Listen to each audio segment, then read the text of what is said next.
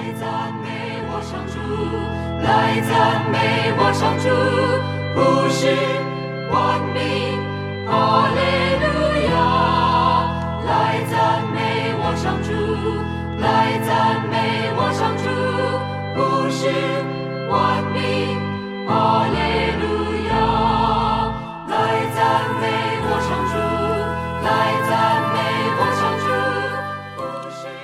各位听众，欢迎你收听《喜乐的生命》这个节目。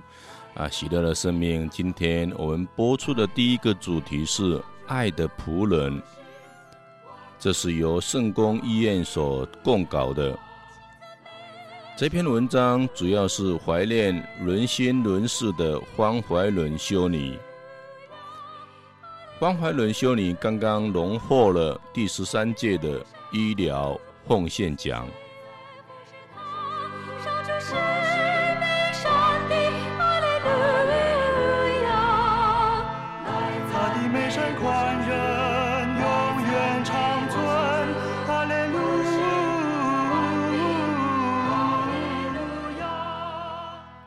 一九四一年，一位出生德国贵族后裔，自从孩提时代就非常向往到中国传教的外国修女，经过多年的准备与完整的医学训练，在年仅三十岁的时候，终于如愿以偿地来到中国大陆，实现她的心愿。她就是方怀伦修女，一九一一年出生，原籍德国。一九三八年毕业于美国乔治华盛顿大学医学院。三十岁来到中国天津的方修女，怀抱着满腔的传教热火与医学的长才，在烽火连天的战乱中，开始她。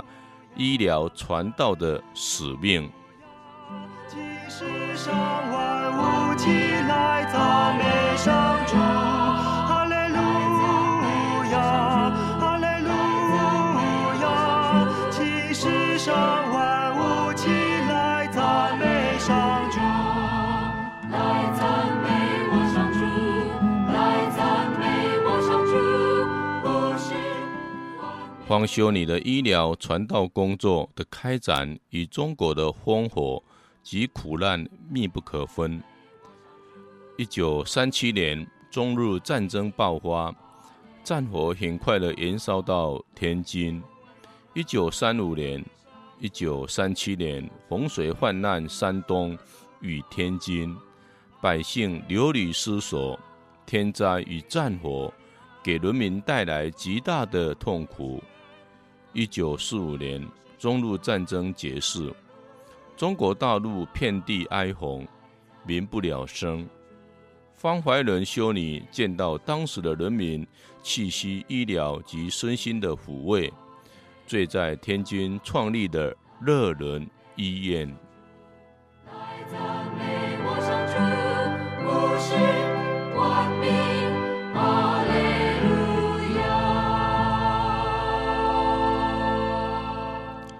九四八年，大陆河山变色，教会修道院被封闭，许多宗教的人士遭受到迫害。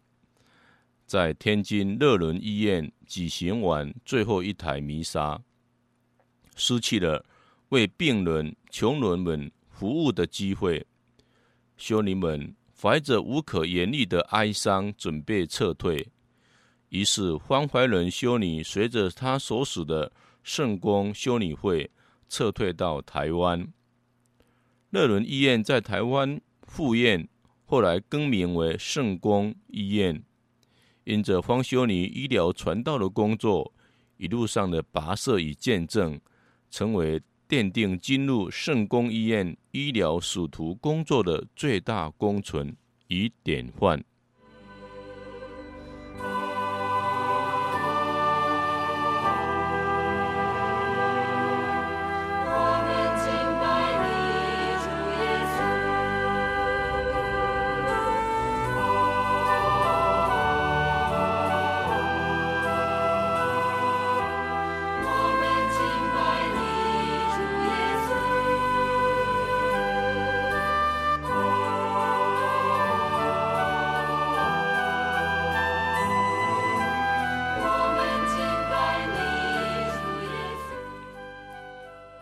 从天津颠沛流离到台湾，路子极度的困难。三十三位修女日夜的祷告，祈求一块安身立命的地方。民国三十八年，方怀伦修女与她的圣宫修女们落脚在高雄市临近爱河边的一座房子。由于战乱的悲剧，仓皇之间舍弃了先前辛苦建立的基础，却也在这美丽之岛展开了新的生机。方修女在心中热切构思医院的蓝图与梦想。安顿了以后，高雄市临近爱河边的五福路上乐伦医院在台湾复院，成为全台第一所天主教的医院。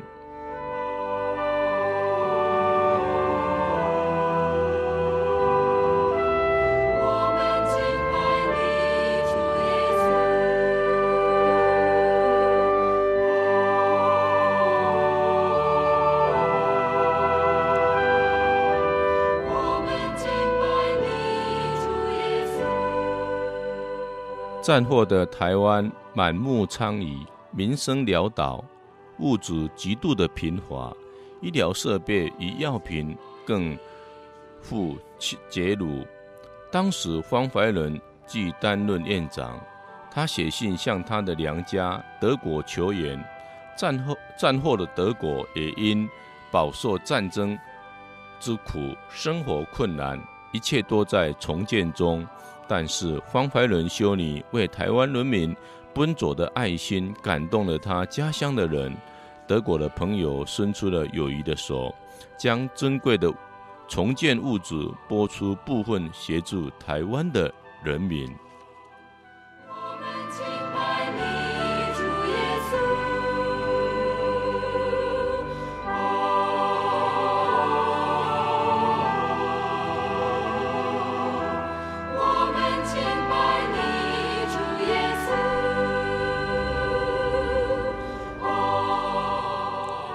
当时的孤儿、流浪者、穷人很多，许多人居无定所，三餐不继，更不敢奢求医疗的照护。方怀伦修女于心不忍，再度利用他的人脉与资源，向在美国的朋友求助。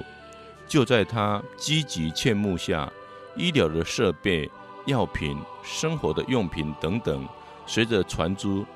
从德国、美国运到高雄港，协助渴慕医疗与救助的病人与穷人。方辉伦修女利用这些资源，充实了热伦医院的设备，对于穷困的人提供免费的医疗服务。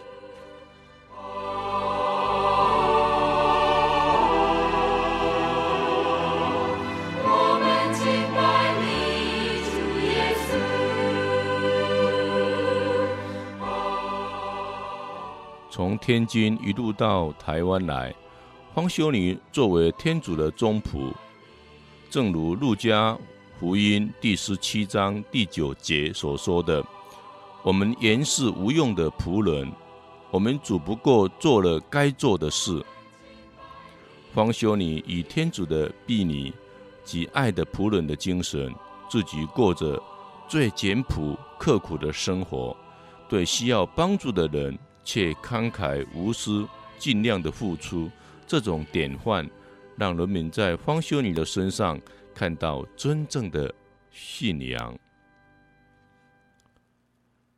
就像耶稣基督当年的行脚，遍布在穷人、病人、患夫走卒间，树立了彼此相爱、彼此服务的典范。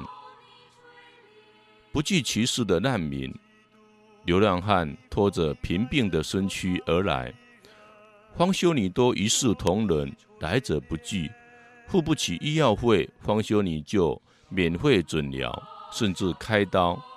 当时许多经济困难的妈妈们，不仅在热伦医院可以得到免费的医疗及接生，甚至出院时还能够获赠修女们亲手缝制的婴儿装。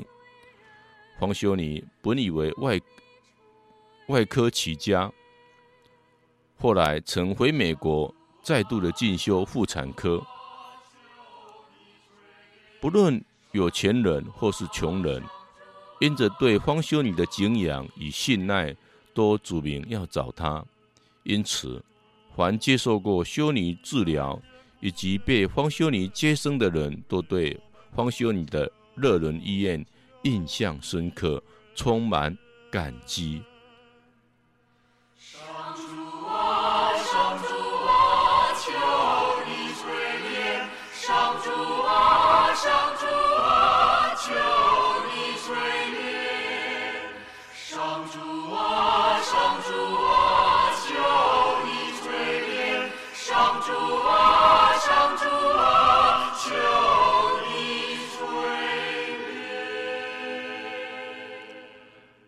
曾在民国六十七年，一位不愿透露姓名、年近三十岁的先生，远从美国来访。他诉说不久之前，才听母亲赴美娓娓道起当年生产时的往事。母亲住在左营军区，即将临盆且状况危急，家里没钱，忧心如焚。经人热心指点，找到了方怀伦修女。当母亲赶到医院时，方修女只知道救人，紧急开刀剖腹，生下了双胞胎，其中一位不幸过世，另外一位存活下来的，就是这位登门谢温的先生。费用方面，方修女则未再过问，似乎毫不在意。时光很快的流逝，三十年之后。这位特地远从美国回来还钱的先生，问当时的院长陈修女应该还多少钱才够用？修女也深受感动。其实医院救人第一，轮心轮事的慈爱之心是无价的，更无法以金钱来做计算。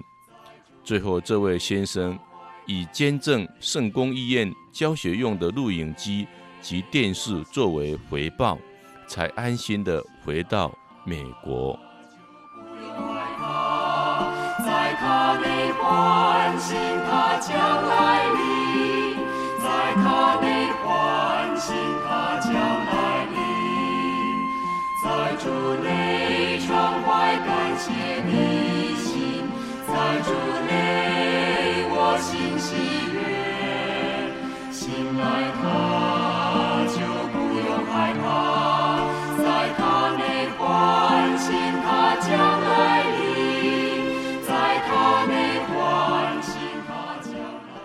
方怀仁修女以她医学的长才与无私的爱心服务，高雄乐伦医院知名逐渐的传开，病人不辞远道而来求医，甚至有远从台北、基隆来求助的。这一栋朴实无华、外观毫不起眼的医院，却因此常常门庭若市。许多屏东偏远地区的病人感激修女们的医疗和协助，然而家徒四壁，无以回报，只好拿家里所种的兰花或母鸡下的蛋来送给修女，方修女都欣然的接受。一九五零年到一九六零年时间，高雄乐伦医院。成为战后南台湾医疗照护需要者的庇护所，无数的病人得到方修女的医治与抚慰。她与台湾子民同苦同乐，在淳朴的社会里交换着生命中的相遇与感动。在主内常怀感谢的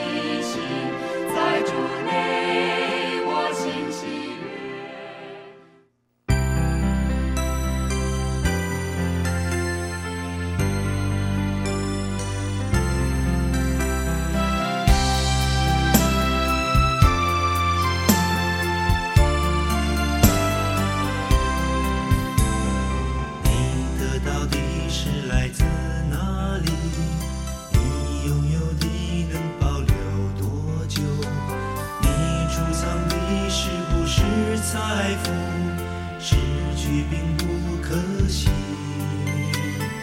地上的金钱。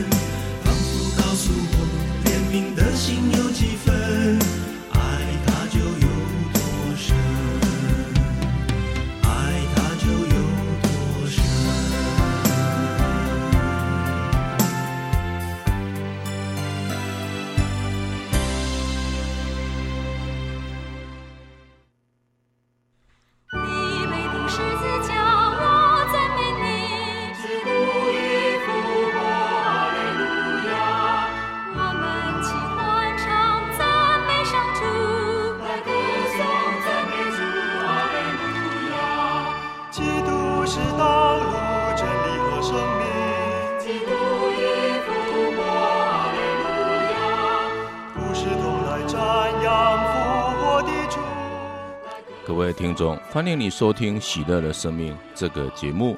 《喜乐的生命》，今天我们播出的第一个主题是“爱的仆人”黄怀仁修女。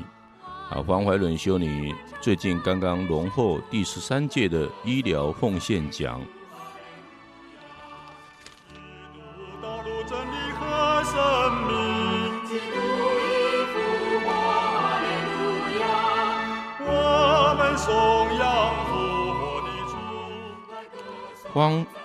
爱伦修女出色的医事及博爱无私的心，不仅奉献在高雄，她的医疗行脚更远至北台湾的大溪及复兴乡等等偏远地区。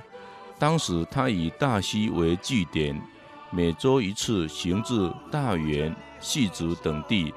较偏远的山区，则大多为原住民。许多付不起医疗费的人都会口耳相传的来找方怀伦修女。方怀伦修女一视同仁，悉心的医治，靠着一辆修女从祖国德国慕来的救护车，上高山遇急流，深入各个角落。这部见证方修女医疗传道事业的古老救护车早已报废。留存的照片也已泛黄，但方修女的善行事迹仍然鲜活的留在病患的心中。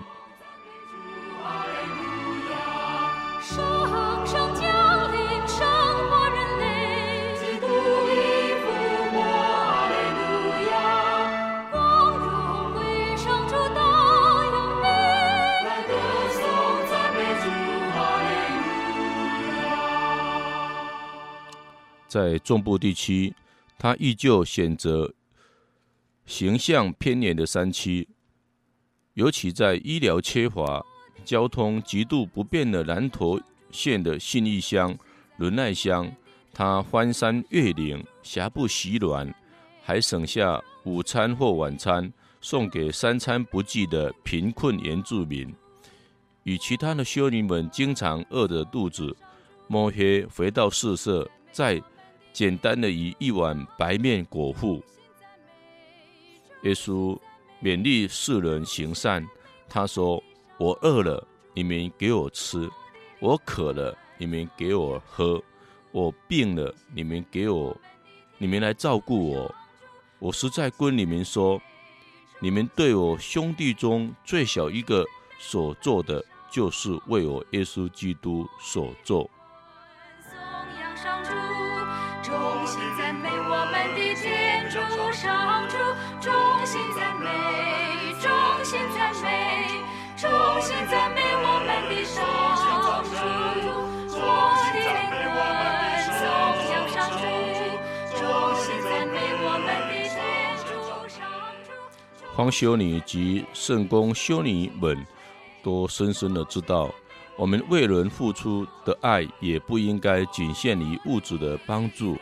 也应该包括了真理和希望。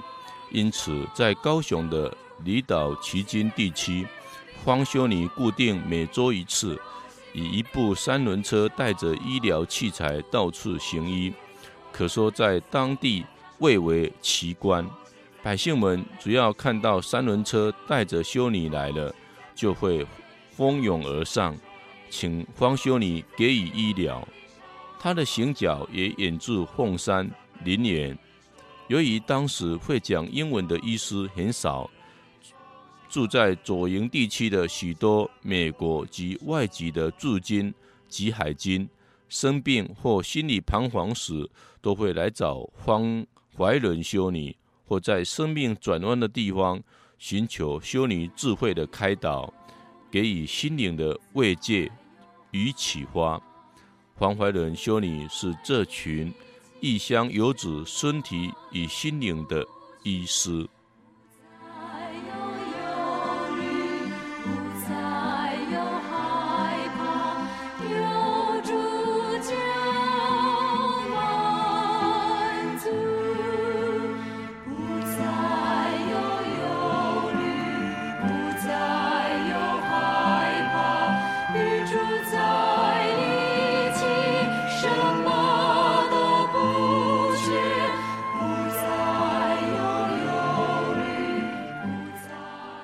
战后百废待举，人力是很重要的资源。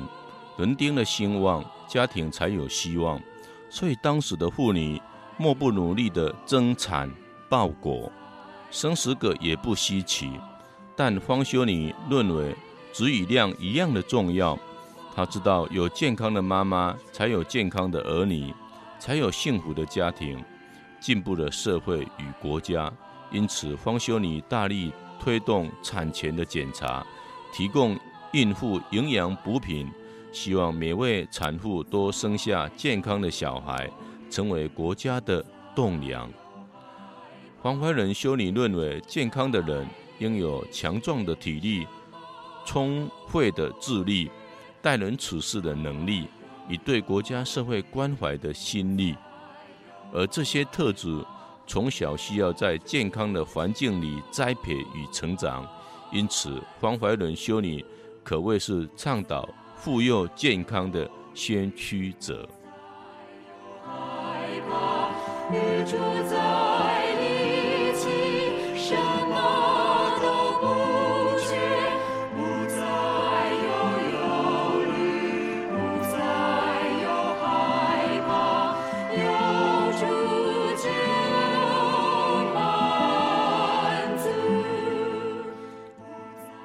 怀着这份理念，方怀伦修女对妇幼健康特别的注重，加上她以外科医师为背景，使当时的热伦医院的妇产科远近驰名。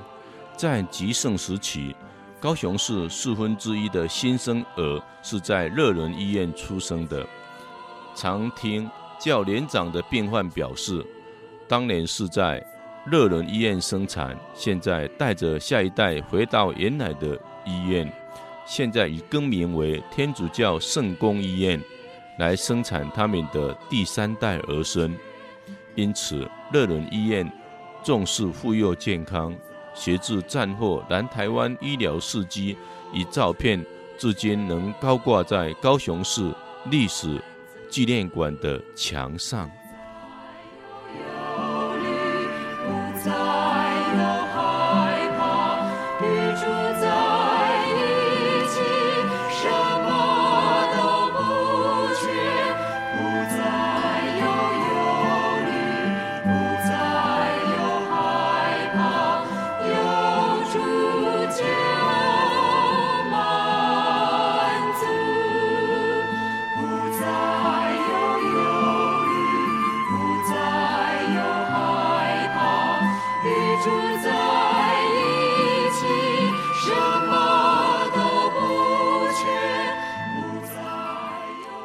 黄怀仁修女一生奉献给天主，日夜为病人服务，自己却很少休息。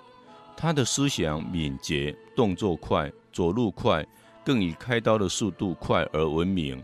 方修女有着传统德国人的个性，做事有板有眼，个性很急，说话急事，不熟识他的人会被他吓到。他曾说：“如果我不是动作这么快，”我怎么去救这么多人？他的精力旺盛，每天只需要很少的睡眠，清淡简朴的饮食，每天依然精神奕奕。他走路速度飞快，所过之处如刮起一阵旋风，转眼即不见人影。方修女不分昼夜，随时待命，他的寝室就设在病房的附近。以便随时起身为病人服务，特别为产妇接生。有一次，一位夜间工作的修女不小心按错铃，接按到方修女的寝室，只见她不一会儿就穿戴整齐出现了。其实，修女的全副武装包括了头巾、罩衫等等，相当的繁复。方修女的快快快赢得。寻风医生的雅号，他的德国脾气更让人难以忘怀。他的精湛的医术，不分国籍、宗教、贫富，医治每一位求医的人，深受病患与家属的爱戴。至今，许多老一辈的高雄人提起乐伦医院，德国的方大夫仍然津津乐道，其人其事。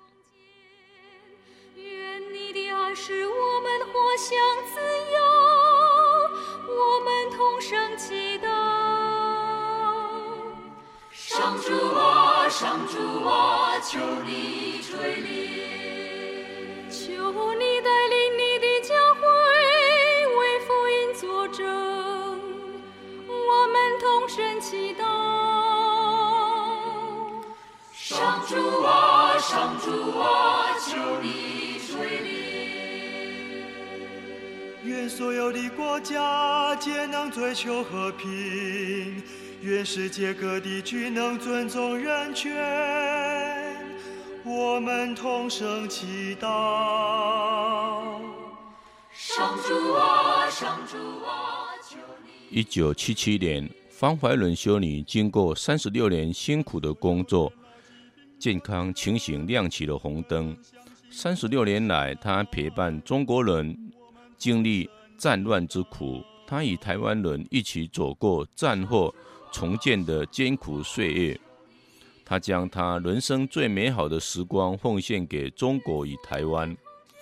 当他看到台湾已走出经济的阴霾，而跻身亚洲四小龙，随着经济的起飞，医疗水准日益的提升，人民得到良好的健康照护，他。觉得他医疗传道的使命已完成，纵然心中对台湾有千万个不舍，他最后决定落叶归根，回到他的故乡德国。上主啊，上主啊，求你垂怜。求你增加我们的勇气，使我们遇到挫折时永不失望。我们同声祈祷。上主啊，上主啊，求你垂怜。照顾需要帮助的人，协同基督的脚步，关怀受苦受创的身心，提供治愈。分享基督的救恩是方怀仁修女终身奉行的理想。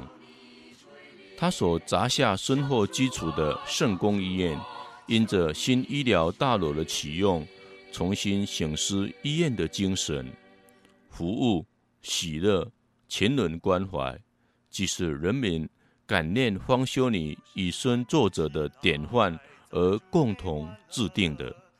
虽然方修女离开台湾已经二十多年，远在德国，她今年才度过九十二岁的生日，在故乡恬淡的安养晚年，但她付出的心血不会被遗忘。隔着千山万水，受过他照顾的病患永远感激他，与他共事过的医疗服务人员永远想念他。听闻过他事迹的人尊敬他，因此特别推荐方修女参加这次医疗奉献奖的选拔，也希望借此加深后人对方怀仁修女的论述，在敬仰敬佩中效法她的典范，学习她的精神，薪火相传。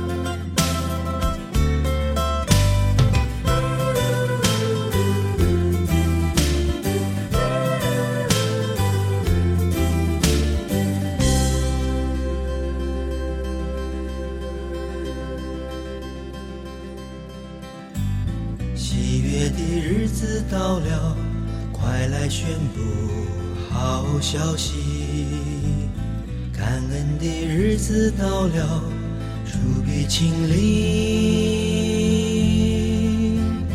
跨越过千禧年，我们共请天父带领。欢欣的日子到了，快准备好身心灵。得意的日子到了，爱是揭秘，迈步在新世纪，我们共倾天父旨意，贫穷的、奴役的、困住的你，天父将来安慰你。百分之百的我全然相信他是我的唯一。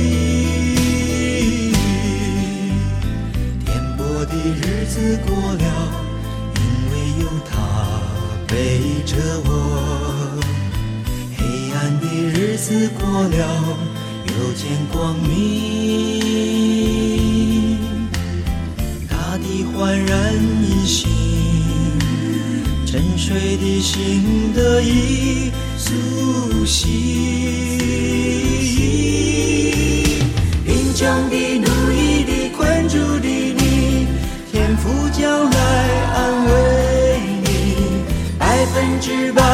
我全然相信，他是我的唯一。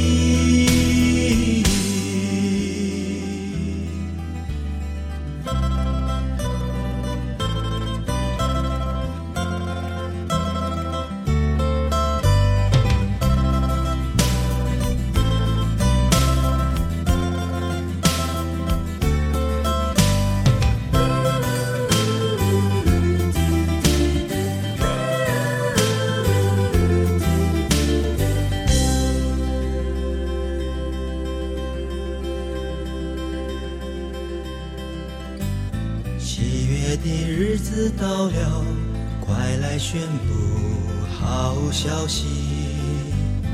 感恩的日子到了，主必亲临。跨越过千禧年，我们共请天父带领。繁星的日子到了，快准备好。身心灵，合一的日子到了，还是揭秘，迈步在新世纪，我们共今天父旨意。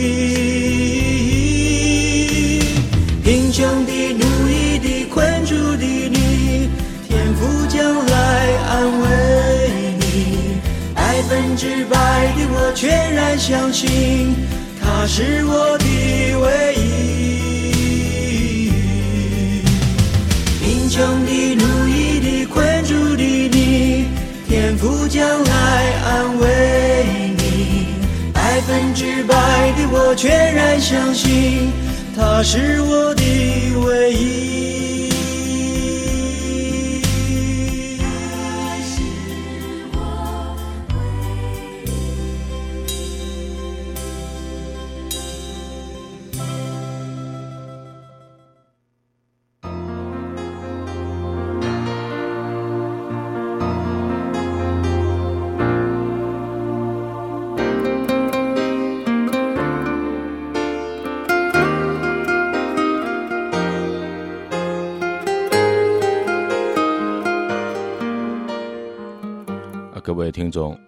欢迎你收听《喜乐的生命》这个节目。啊，《喜乐的生命》我们第二阶段播出一个主题，叫做“读经有感”，是由李于婷神父所撰稿的。主题叫做“我不认识你们，我不认识你们”。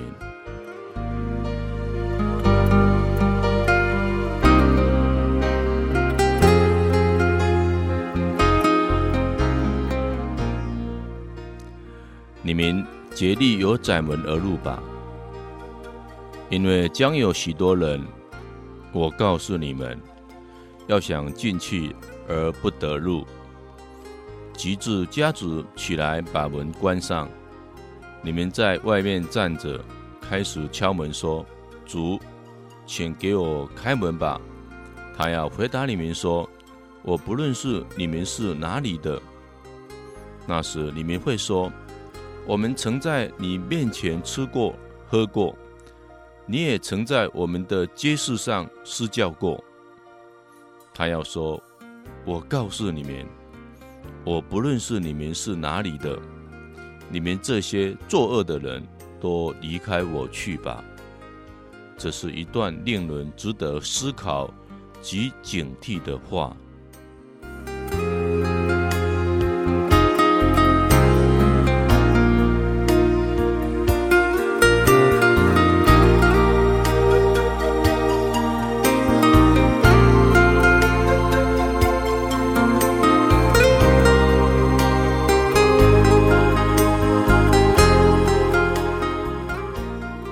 耶稣的这段话，是因当时有人问他：“得救的人果然不多吗？”这句话所引起的，得救的人真的只有少数吗？当耶稣常常强调进天国必须悔改，必须自我牺牲，必须常爱人等等，一定有人觉得进天国实在不容易。因此，得救的人不多。这样的发问，其实是最自然，也没有了。在当年犹太经师们的眼中，最后能得救的人应该不会太多，因为一则他们认为外邦人根本不在考虑之列；一则即使是犹太人当中，还不论是法律和传统的。大概也不容易进入天国，这样东捡西删，剩下来的幸运者当然不多，而他们自己则是这些幸运者。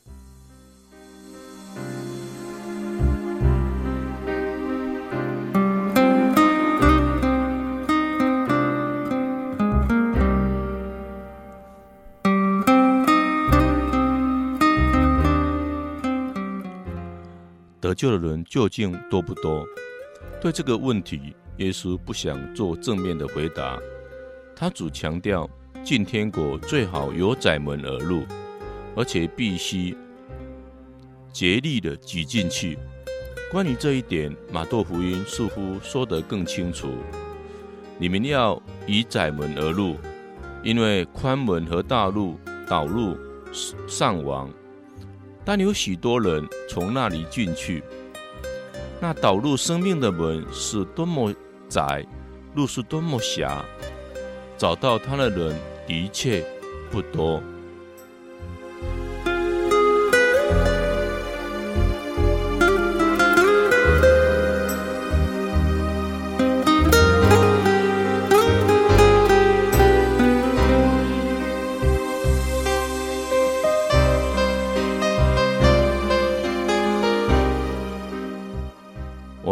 寒假回大陆老家，由于乡间冬天工作不多，我在晚上就与侄儿们读经。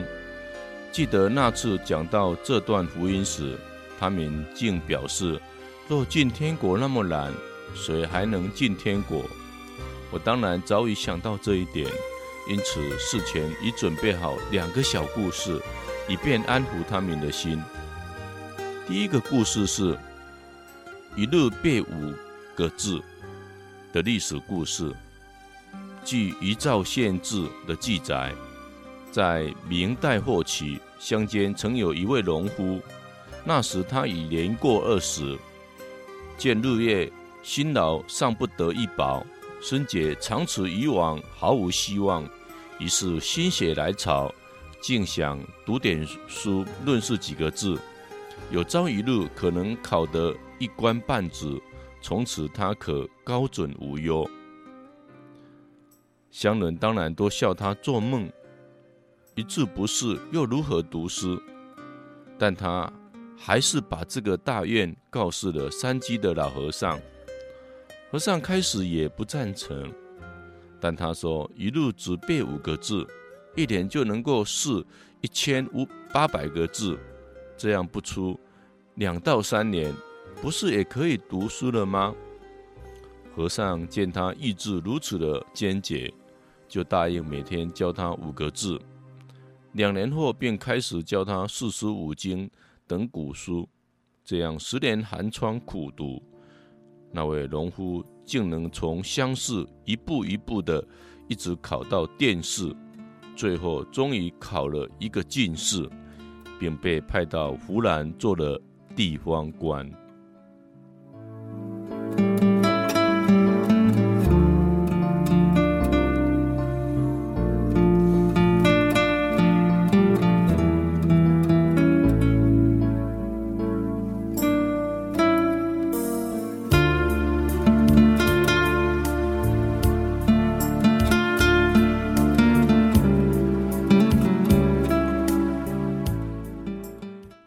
有志者事竟成，绳锯木断，水滴石穿。想升天，也当像这位农夫，锲而不舍地奋斗下去。天国一定是属于你们的。一路四五个字，我们每天主要做点好事，积少成多，天主又如何能拒绝我们进入天国呢？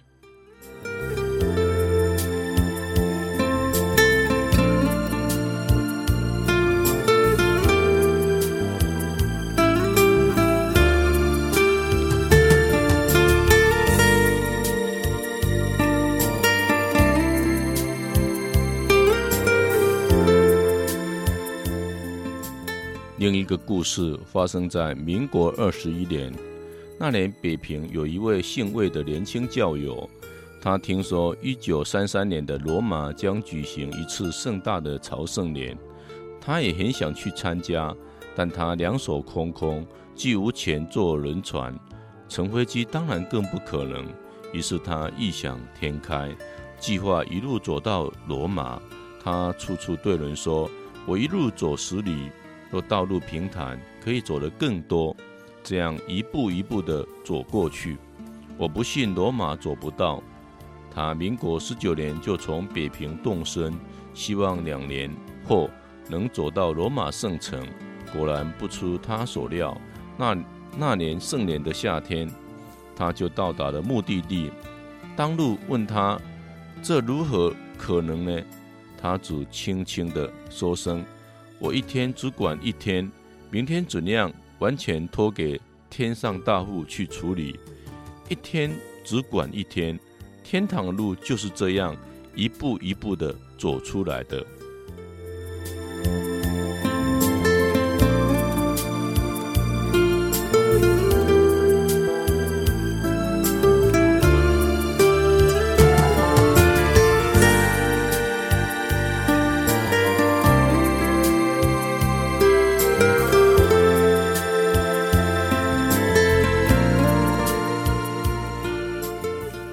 那天，当耶稣说到有人开始敲门，请主给他开门，主却对他们说：“我不认识你们是哪里来的。”大概那些经师们听了不是滋味，于是继续对耶稣说：“我们曾在你面前吃过喝过，你也曾在我们的街市上施过教，但主还是不卖账。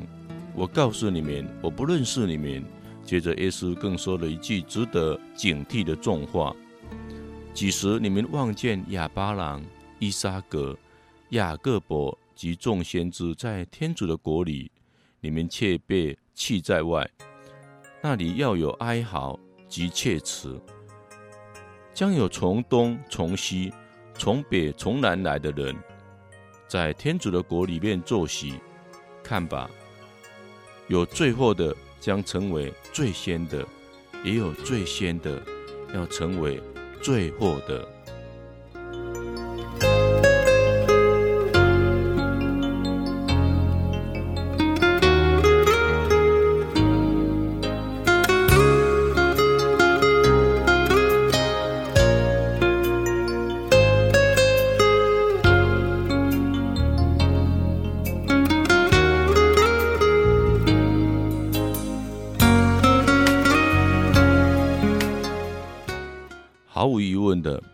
耶稣的这几句话，直接是对那些自以为是的经师及法利赛人所讲的。他们认为自己既是亚巴郎的后裔，因此天国一定是属于他们的。耶稣却警告他们：个人若不知知的行善，虽贵为亚巴郎子孙，也无补于事。同样的，这些话也针对我们而讲，我们。不可以认为，既然已经是认识了真主，就可以高枕无忧。当要记住，最后来的可能成为最先到的，最先到的反而可能成为最后的。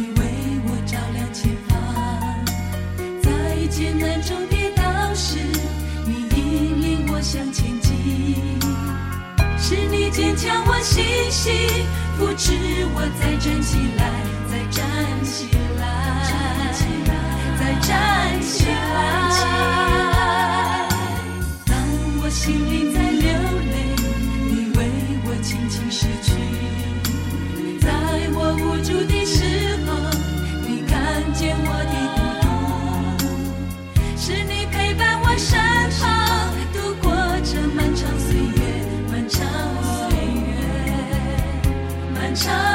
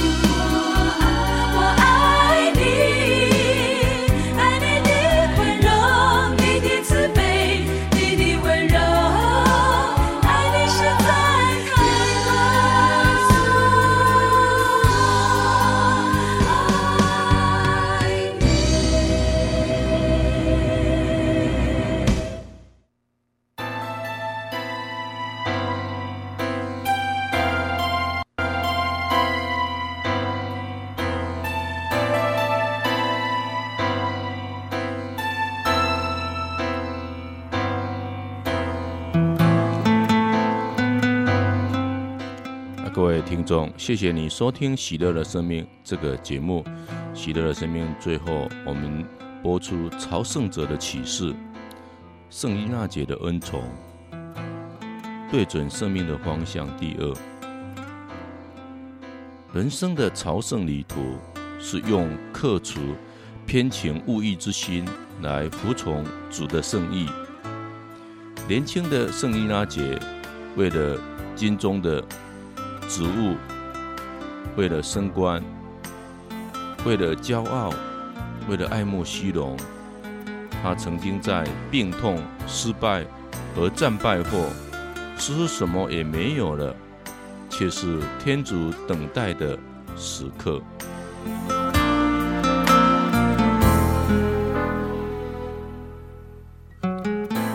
人爱摆脱个人的私爱、私意和私利。在一切事上便越有进步。而导入生命的门是多么窄啊，路是多么狭，因此背起自己的十字架跟随他。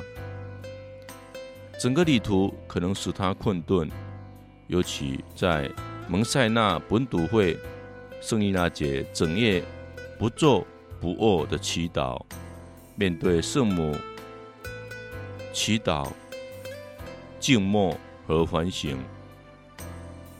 离开蒙莱塞一英里多的圣保禄堂，河道静坐，让他体论许许多多的事。有心灵的，有信仰的，有知识性的。